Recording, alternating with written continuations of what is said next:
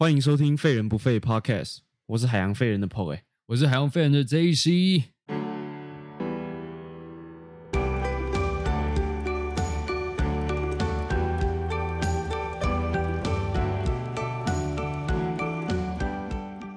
好吧，很久没有跟我们 POY 同台了。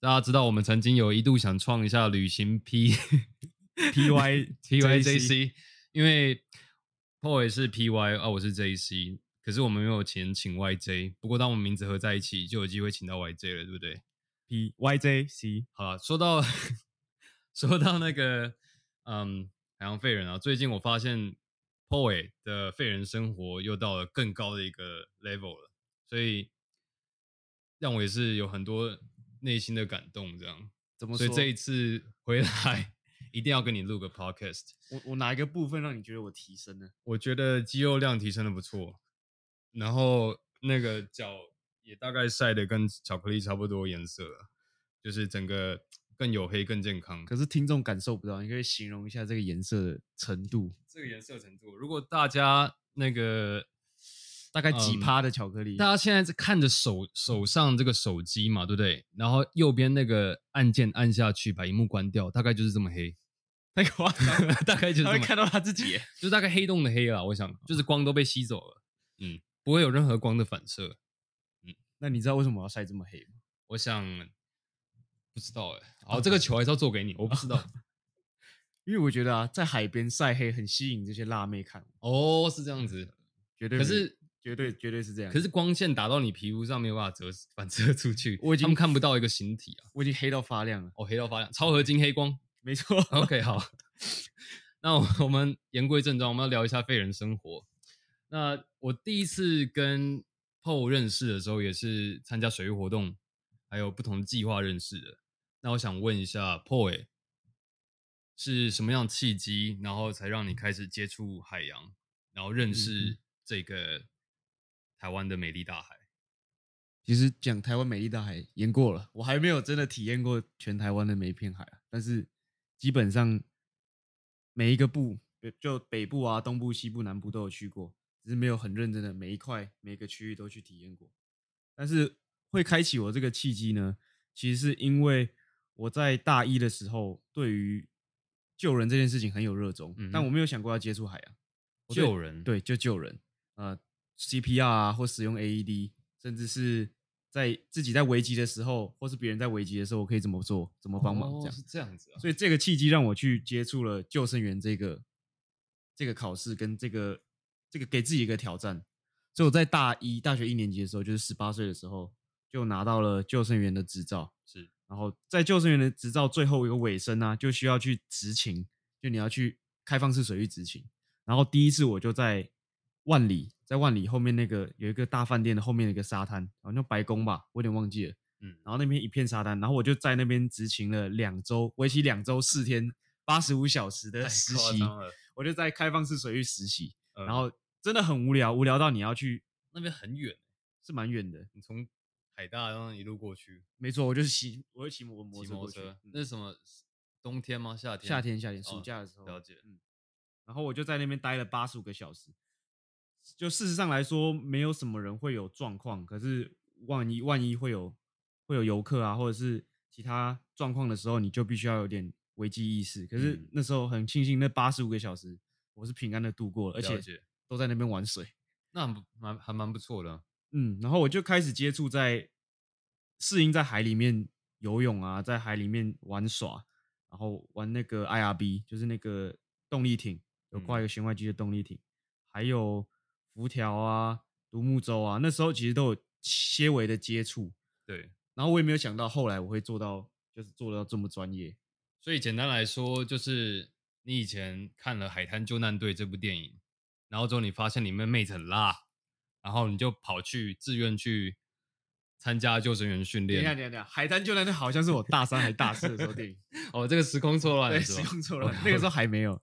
好，那我们还是要聊一点正经的。《海滩救难救难队》里面女生，你最喜欢哪一位？那个眼睛很大那个女生，眼睛很大、那个，我记得她的姓开头就是 Alexander 吗？嗯，我永远不忘记 我有点忘记他名字。眼睛很大那个，你是说那呃个金发那个吧？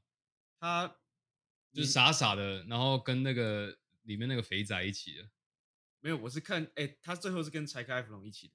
哦，嗯，哦，对他眼睛很大，嗯，我知道，我知道，嗯他是有点西班牙裔的那种感觉。对对对对对嗯对，Alex，哦，对对嗯对，想起来了。好，那所以是那个时候，嗯，喜欢救人，然后因为你要执勤到了海边，才发现其实还有一个更让你喜欢的事情。没错没错。了解，嗯，那这样的过程中，你有没有发现，其实你有慢慢的感染到身旁的别呃身旁的同学，也让他们去接触海洋？有诶、其实因为在我接触从接触海洋开始啊，就是当救生员，当开放式水域的救生员之后，我开始接触浮潜，我开始接触潜水，然后到后来玩独木舟、玩 SUP，还有玩很多各式各样，我都体验过。在去游艇上面工作，我也有试过，然后拍了一些照片，还有一些体验，都会让呃我身边的别人、身边的同学觉得，诶我生活在海边好像很酷一样。嗯，然后甚至是他们觉得，哎，可以花时间花时间来去海边走走，或者是到海底下看看，嗯，这个都是他们会，也就是私讯我说可不可以有这个机会跟我一起去，然后带他去这样。所以算是你从个人然后扩展出去，把这嗯个水域活动带给更多的同学或是朋友这样。对，那因为就是我其实有四个月没没有回来基隆，然后这次回来看到海洋废人有成立一个那个新的据点，嗯哼，然后在草径公园旁边，嗯我看到的时候其实蛮感动的，我就觉得哇，有一个小小规模出来这样。然后今天早上也蛮幸运的，跟你一起去带小朋友三名国小的小孩，嗯然后带他们去体验那个独木舟啊，还有 SUP，我就觉得其实海洋教育在你身上就可以让我看到，真的有一点一点的在落实出来。那在这当中有什么心得吗？哎，有没有一些让你觉得干很挫折的事情，但很挫折吗也慢慢配慢慢克服过来这样？一开始我也没有想到说自己会因为这样子让自己跟身边的这么多弱连接可以变成这么多强连接。意思就是，诶、其实身边一直关注我的人没有到很多，就是，诶、真的也是就是三四十位，就是比较好的朋友会在看我在干嘛。但我也没有想到说，呃，从自己下水，然后去去感染别人，说也要一起来玩水，甚至到，呃，我在自己的社群平台里面说到环保议题，然后海洋垃圾的问题，就后来发现越来越多人在知道我很认真在做这件事情，然后也受到我很深的影响，甚至是有人在住台北，然后每周都早上都跑来找我进摊。那个人叫张先生同学，是我高中同学，他今天早上还有来找我进摊，只是我刚好去带三名国小小朋友，他就跟张我张先生同学，他就跟我去，他有跟我借溯溪鞋，然后去捡哦垃圾，然后带我，我带他去。我之前前每个礼拜都会带他去瑞芳那边有一个很大片很大片的垃圾垃圾海，他就在卡在很多消波块里面，然后都会带他去捡。然后他今天还是很很很认真的来值班，就把垃圾捡完，然后顺便去玩水。他其实是不会游泳的人，然后我就觉得，哎，好像自己在这做这些事情上面，好像真的有，就是身边周遭的人好像真的有被我影响，然后甚至是很多人会来请教我这些意见跟问题，就是说在生活中我怎么看待这些垃圾，或怎么看待怎么看待使用一次性，或者是怎么看待使用过度包装的这些东西。是嗯，然后接着后来发现说，诶，这样的影响力可以可以可以让我有一些些温饱的机会，然后我也就抓住了这个机会，成立一个小小的工作室。那关于私信海洋教育啊，一直是我在从大三、大四开始，就第一集有讲到，就是我是诶利用“废人”这两个字去奉行自己生活的态度跟道理的时候，嗯，发现说自己可以很认真跟很投入的在这一块上面，嗯毋庸置疑的就是对教学、对教学的热忱，或是对知识的传授，我都有很高、很高度的这种兴趣，然后也让我一直去培养自己这块这这方面的知识。刚好背景也是在读海洋科学相关的，然后去累积生物的知识，然后累积一些垃圾问题、环境议题，让我在教学的时候，对于小朋友不会以以至于小朋友不会觉得我好像只是单方面的，或者是一个地方就是嗯怎么讲，比较一个方向的探索，对，比较广泛的传授知识。对对对，对，这也是后来我发现，嗯，不走研呃走研究跟不走研究的一个差别，就是可以轻松的把这些东西转译成让小朋友可以懂的方式。嗯嗯，哇，所以刚刚最后这句话，可能我们要 hashtag 海洋大学轮机空车，不是 hashtag 那个啊、呃我们教育体制哦。嗯不过刚啊讲那么多，其实我我听到蛮多嗯、重点，像是那个海洋垃圾的议题啊，或是嗯一路走来的整个改变，从你个人到扩散到那个群体，然后我觉得这当中一定有很多可以分享的。其实我今天来本来以为你会想要录海洋垃圾的介绍之类，因为我们 Discovery 刚好在几天后就要有个大净滩活动在潮境，嗯哼，那你这次也会去吧？会啊，就是礼拜六，这礼拜六八月十五号。那是不是要呼吁一下我们广大的听众客群们？我们现在我看现在那个线线上人数大概三百万左右，应该差不多，差不嗯多。嗯，因为现在美国疫情很严重，大概对啊，大家都在听，全世界都在听是不是？嗯我们是不是要做一个呃全亚洲区最自由的 podcast？然后 虽然不报新闻，我们可以报海洋的环境议题嘛？没错，嗯因为这是全球性的。对，我们两个在自嗨什么东西？好，你刚才想要我提到说海洋垃圾的问题，嗯可，是我们确实有一个部分，有一个，反正我们现在有三个部分嘛，一个是讲诶环境议题的，一个是讲废人生活，最后一个是讲我创业的心声，创业的之路这样。然后其实其中第一个部分在讲说环境议题的时候，我蛮常带到海洋垃圾，所以嗯如果说在这边可以小稍微谈一下的话也没关系，就是嗯可以扣紧我的生活，因为这就是我的生活。那我们就不谈啊，不是？那那我们我们聊一下吧，浅谈浅谈，浅谈一下。那我我今天跟你早上在那个带小朋友的时候，你会问他们一些问题嘛？嗯我就记得你那时候问他们说：“哎、小朋友，你们知道那个我们台湾在进滩的时候最常发现的垃圾是哪一个？”嗯然后，他目们就数据说最多的，对，目前嗯数据最多的，他们就会说是保特瓶，嗯，可是其实不是哎、哎，那这个就要有劳我们 o 伟解答一下，为什么？好，那保特瓶啊，大家就是平常在使用的时候会分为三部分，然后刚好手边我有一个保特瓶，让戳一下声音，让大家听一下。好，太不环保了，使用那一次性的塑胶，先扣分了。我先告诉你，这个是在 别人很没有公德心插在我摩托车上的保特瓶，然后把它带回来捡起来丢，带回来我把它带回来。好，那现在我手边有一个保特瓶，那保特瓶盖、保特瓶身，甚至是保特瓶身上的包装贴纸，那这个大概就是构成一个保特瓶的三个元素。好，那大家会知道，平常我们怎么丢保特瓶，就是把瓶盖打开，这个包装纸丢一般垃圾，然后揉一揉，丢进垃圾桶。是对，那这是大家最直观的想法。可是，诶，在回收业者里面，他们只认为瓶身就真是瓶身，不包含包装，不包含瓶盖，是可以回收的东西，它也好处理。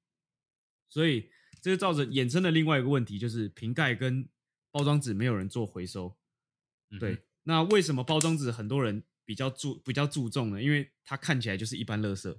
对，包装纸一拆一拆下来也好拆，它就直接丢了。但是瓶盖不会，瓶盖大家通常会把瓶身揉干、揉揉揉成比较小的体积之后，还是把瓶盖盖上去。是那你们会知道，很多人很多回收的人是不需要瓶盖的。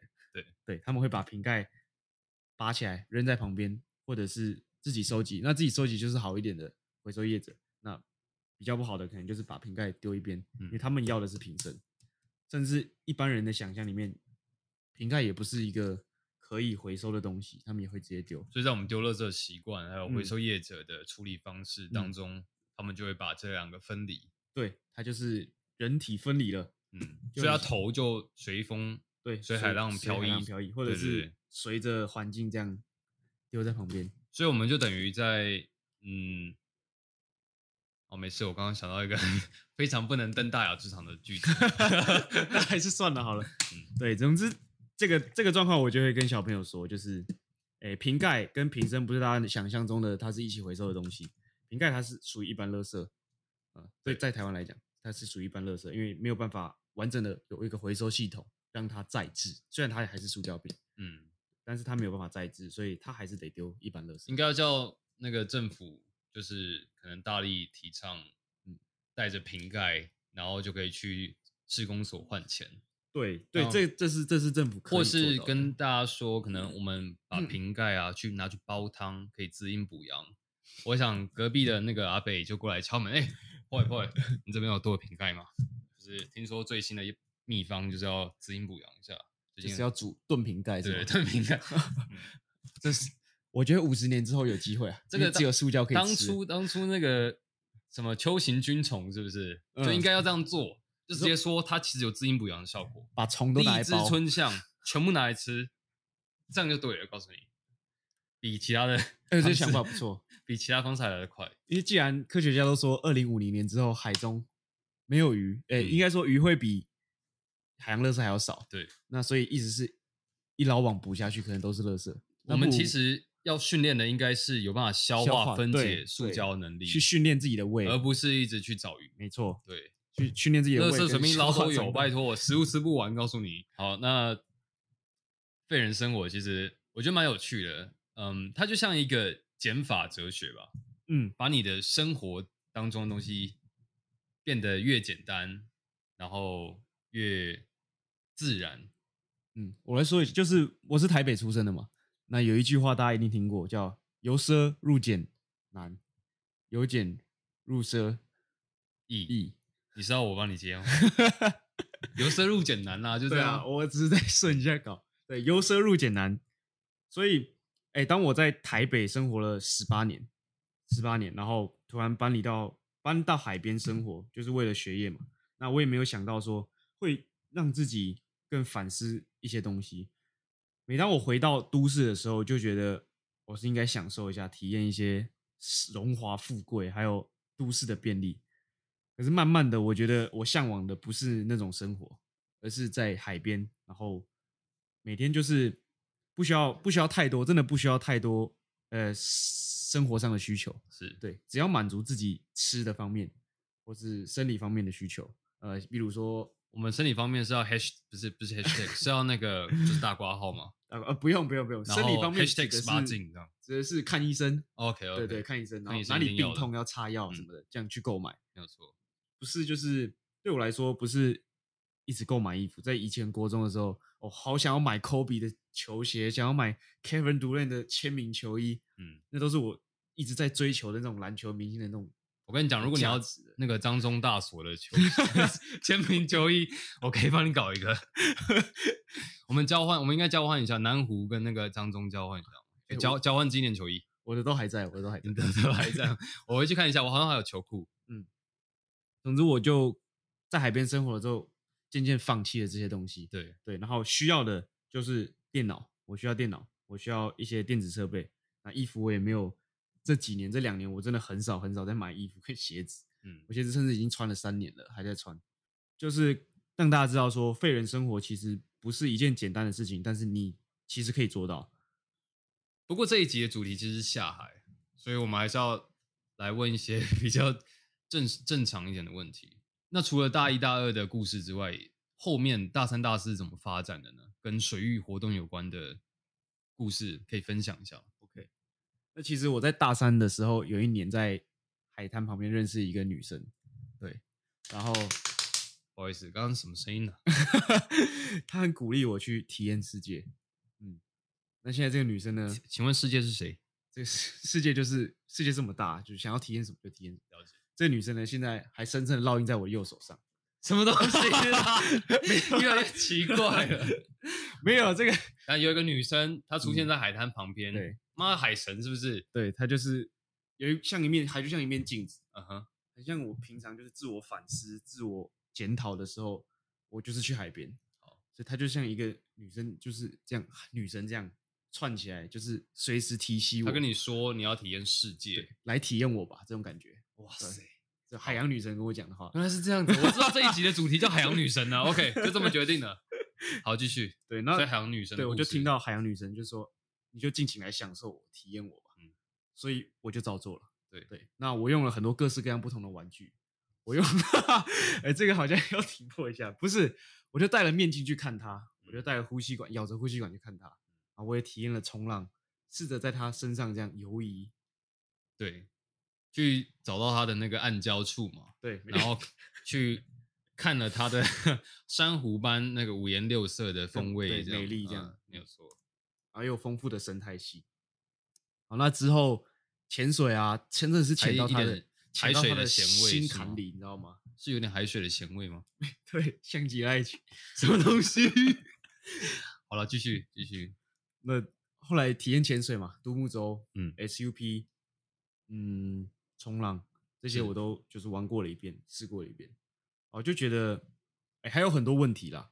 嗯像我在浮潜的时候，就是看到很多海洋垃圾嘛，哦，对，就变在潜水的时候看到很多渔网缠在我们女神的身上，我觉得心里很不是滋味，对吧？我就想要把这些不干净的渔网都清除，我要是回让要净化它。对，要让海洋女神回归她最自然、最干净的肉体。了解，嗯嗯，所以我们刚刚嗯是可能跟 PO 一起走了一遍他大三大四的经历，然后我是觉得他可能太早出来了，应该要去回去关久一点。你说那精精神病院，你到底是怎样发生那个很特殊的那个叫什么幻觉还是幻听？幻觉吗？幻觉吗？幻觉幻听现象，我也不知道啊。可是这就是海洋吸引我的地方。了解，它就是有一种奇幻的魔力。对，嗯对所以我们刚刚提到的海洋女神 PO 经历过这大三大四很奇妙的阶段之后，PO 又提到了他觉得海洋女神有一些呃问题存在，然后他发现这是必须要解决，然后他也很用心的想办法处理的问题。那嗯是像什么问题呢？其实这个问题，应该说这个问题扣到很多不一样的面向啊。就是既然是垃圾问题，可是它迁就了哎渔业，它迁就了我们自己平常生活习惯，就人类的生活习惯。是甚至迁就到，嗯，我们怎么处理这些东西？对，嗯制造了之后要怎么处理？那这我数不清的面相啊，那我要怎么去从每一个面相去着手去了解？对，就关于渔业，就关于渔业，我们就嗯，这期也知道，我们就去认识了卡马丁，认识了很多鱼种，对没有错那在哪一种生态系里面会存在哪一种鱼种？嗯，对，那是不是这些垃圾会影响他们的？轻松在卡马丁发现大赤金的奇，耶、啊，有这 有这有这 part 吗？绝对没有这个，绝对然后我们在 commoning 去了解说鱼种会在哪一种生态系生存，嗯，那去大概大概想象一下，乐色会在在他们的生态系里面会有带什么样的影响，甚至是在栖息地，这些乐色在出现在他们栖息地之后，他们会怎么去应应，或者是让自己可以免于遭受海洋乐色的一些危害。对，然后我们也就一起探讨了很多议题啊，例如说会附着在塑胶微粒上这件事，大家都知道，那是不是真的会对它造成影响啊？就是去探讨说这些论文，去看这些报章杂志造成影响。或对微生物质本身造成影响。哦了解对，因为毕竟微生物还是嗯整个生态系里面的初阶生产者，或者是藻类也是。那是不是会对他们的整整个生食物链或者生态链造成影响？这些都是大家可以去探讨一些议题。我记得我们以前大一上过廖鸿基老师的课，就是他在讲，嗯，他如何爱上海洋，然后海洋教给他的事情。他那时候说一句话我很喜欢，我到现在一直都还记得，叫做：如果你面向海洋，你就面向无限希望；但如果你背对它的话，你就是抛弃了这这些希望。这样子，我们在台湾嘛，这个岛就是必须要，嗯，必须要了解到，其实山可能陆地上资源是有限的，那海洋却是这么宽广，我们有很多可以去体验，可以去 游玩，或是带动经济等等的东西。我们整个生活在海边的人是依赖海洋去，嗯，对对，其实我觉得廖鸿基老师的想法是很前卫、很前卫的，因为在他在他现在这个年纪来说，我们主要的祖先祖籍都是来自于中国大陆，那都是以陆生为主的，大家就是从陆地起家，那一切的生活起居都跟陆地上有关。对，那所以我们迁过来海洋，哎，台湾之后，虽然说海洋资源很丰富，但是大家对于海洋还是相对封闭的，对然，后甚至我们的传统啊、我们的信仰都有鬼约的存在。嗯嗯那这些就是造成台湾人现在普遍啊比较封闭的一些比较封闭的一些思想。像有一些家长，像我我我们我自己的家长好了，他可能就说，哎、不要去海边玩，就是有点危险。对啊，但可能长大之后就比较不管我了，你知道既然去知道说他的潜藏潜藏的危险，就会自己去小心自己。但小时候一定会这样讲，或者是你就放暑假，现在暑假嘛，然后学校都会说什么不要去海边玩啊，或是要注意啊，嗯，嗯，就一定会讲一两句。所以廖鸿基老师这个想法，对我们这些后辈来说，是一个还蛮有蛮有一个嗯，就让我们会有启动一个热忱的那种先驱，就是有嗯点是开开拓荒者这样。了解，嗯，就然后让我们 Lillard 对不对？没错没错。OK，大棉啦，我最喜欢大棉。嗯今天要谈到篮球，对不对？没有，不是拓荒者嘛？对，他就是像是一个诶、要我们去领会海洋跟去体验海洋一个拓荒者，嗯对吧？然后提醒我们这些后辈去呃带领，再往下一代去带领我们的小朋友，我们的下一个世代去，嗯，从小就应该要去接触海洋，对，所以，嗯、就像你刚刚说的那句话一样，海洋是一个很广阔的一个很广阔一个资源，就是也不能说取之不尽，用之不竭。但是如果说可以好好好的把它拿来利用，哎，包括我们渔业资源，包括它其中的最近很红的哎海岸的风力发电，嗯，这些都跟海洋这是息息相关的，没有错。对吧、那我们如何把它好好的应用在我们的生活当中，而不是封闭自己的思想，或者是过度滥用捕捞？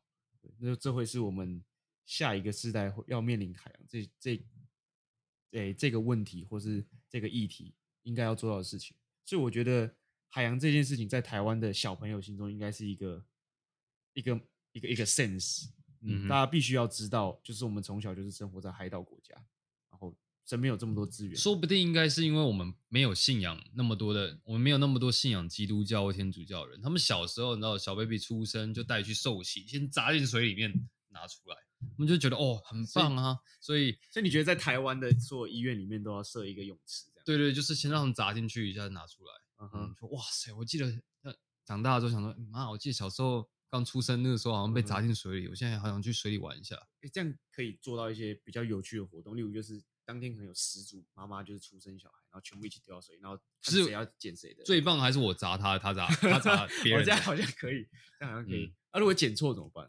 不管我的先藏起来，我砸别人的。就是你这太危险了我觉得太不会跟你同个医院。太危险了。那那你要告，你至少要告诉我你去哪边，这样我我去帮你砸，我不要我小孩被砸，我可以陪着他一起浮潜？那蛮棒的，嗯或者是我拿他的那个脐带来呼吸，拿脐带来呼吸哦。就当呼当当氧气瓶这样，啊这样很怪怪，没有，我不知道脐带也也是好像也可以哦。我觉得可以。嗯，这样我吸的是他内脏里面的空气。我不知道欸，好问题耶，好问这就要题交给听众来解答了。后伟说他要拿小孩子的脐带来呼吸，这一段卡掉。不过真的很棒啊！真的我我都不知道我们在说什么，可能是累了。你知道，我们跟百灵果一样，就是一直录一直录，录到晚上。他们加班，我们就在加班，可是他们月入嗯万，我们是月入零啊，没问题啊，拜托。我跟你讲，这就是工作有价值跟工作是无价的的感觉，我也觉得，对不对？嗯，轻松啊。对啊，我觉得没有拿到报酬，让我们比较轻松。虽然我刚刚眼泪不小心掉了下来，不过我觉得没有问题的。我们这边真的很乱。不过呃，今天故事很像是来聊一下 PO 他大一到大四透过海洋，他下海，然后探索自我的过程。因为他其实一开始只是对救人、CPR 或是 AED 这些操作很有兴趣，嗯但嗯，他的救生员的救生员的那个课程最后面需要去执勤，然后执勤的时候让他下海，他才透过海洋探索自我。嗯所以我觉得这真的很棒。嗯，像我是海大毕业的，然后我就觉得说，可能我在大学这四年，只有在最后一年我认识 PO 的时候，我们才一起去体验很多水域的活动，也才让我真正了解到，原来潮境公园或是这附近的海湾非常非常的漂亮，但也有它忧伤的那一面，就是我们刚刚提到它的嗯呃垃圾问题啊，或是过度捕捞，对这些，嗯，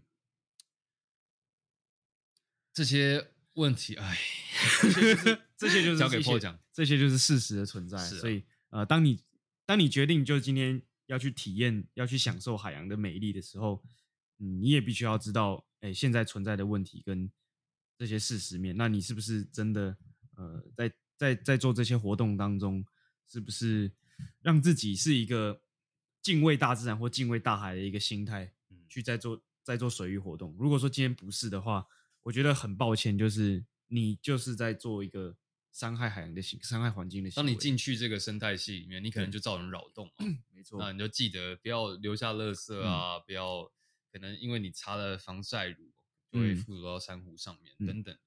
不过我这个很人基本的一直都秉持着严以律己、严严以律己、宽以待人的方式。是。对，就是我会严格要求自己在海边不可以做什么事情。那我还是比较问一下，假如今天那个 Alex 来台湾，他看到 Paul，、哇，Paul，我可以帮你涂涂防晒油吗？Do you want me to wear some blood for you？然后之后 Paul 会说什么？啊、s o r r y 哦，太棒了！Sorry, next time. OK。刚提到的那个，他发现这片海有它的美丽，还有它的哀愁，但我想他也用他的方式在实践，不止透过自己，嗯，平常废人生活的态度，也影响他周遭的朋友，嗯然后在海洋教育教小孩子玩，嗯、独木舟啊，玩 SUP 那种海洋活动的同时，他也把很多环保和海洋保育的概念传的传递出去。我觉得这真的很重要。透过教育，我们可以改变下一代。当然，也也是要先有建立一个正确的观念。嗯对啊，所以我觉得必须要先，哎、有一句话就是要先正自己的衣冠嘛。那我我觉得自己一定要先严格的看待自己，呃，是不是对海洋或者对环境自己每个生活习惯跟每个细节是不是真的有造成伤害？我觉得我才可以有正确的观念去告诉小朋友，嗯我们应该要怎么做，对，才是比较友善环境的，或是真的是在关心或者是有这种危机意识。有，我懂你意思。我我知道你 今天胡子有刮，所以你可以叫我刮。嗯，大概就是这个意思。对，可以正义观。有啦，你真的有刮啦，不错不错。好，那今天的主题就到这边。那我们废人生活啊，如果你有任何想要问的问题呢，你没有办法告诉我，所以大家就是先留着。那之后我可以开一些社群频道，让大家上来发问，就对我的生活啊，对我的观念、我的想法有什么样的，有想什么样的看法，都可以在里面就在提问，然后我再想办法把这东西开起来。那我们今天谢谢我们海洋废人的 J C，哎、谢谢大家，哇，很开心可以来跟 Paul 一起录音，跟他录讨论了、录音啊讨论了这么多奇怪的问题跟，我是觉得他应该接下来剪那个应该不容易，我也觉得很难。不要紧，越剪越好玩。告诉你，好，今天就谢谢各位听众的收听，那我们海洋废人的 Podcast 下次见喽，记得订阅哦，拜拜。拜拜。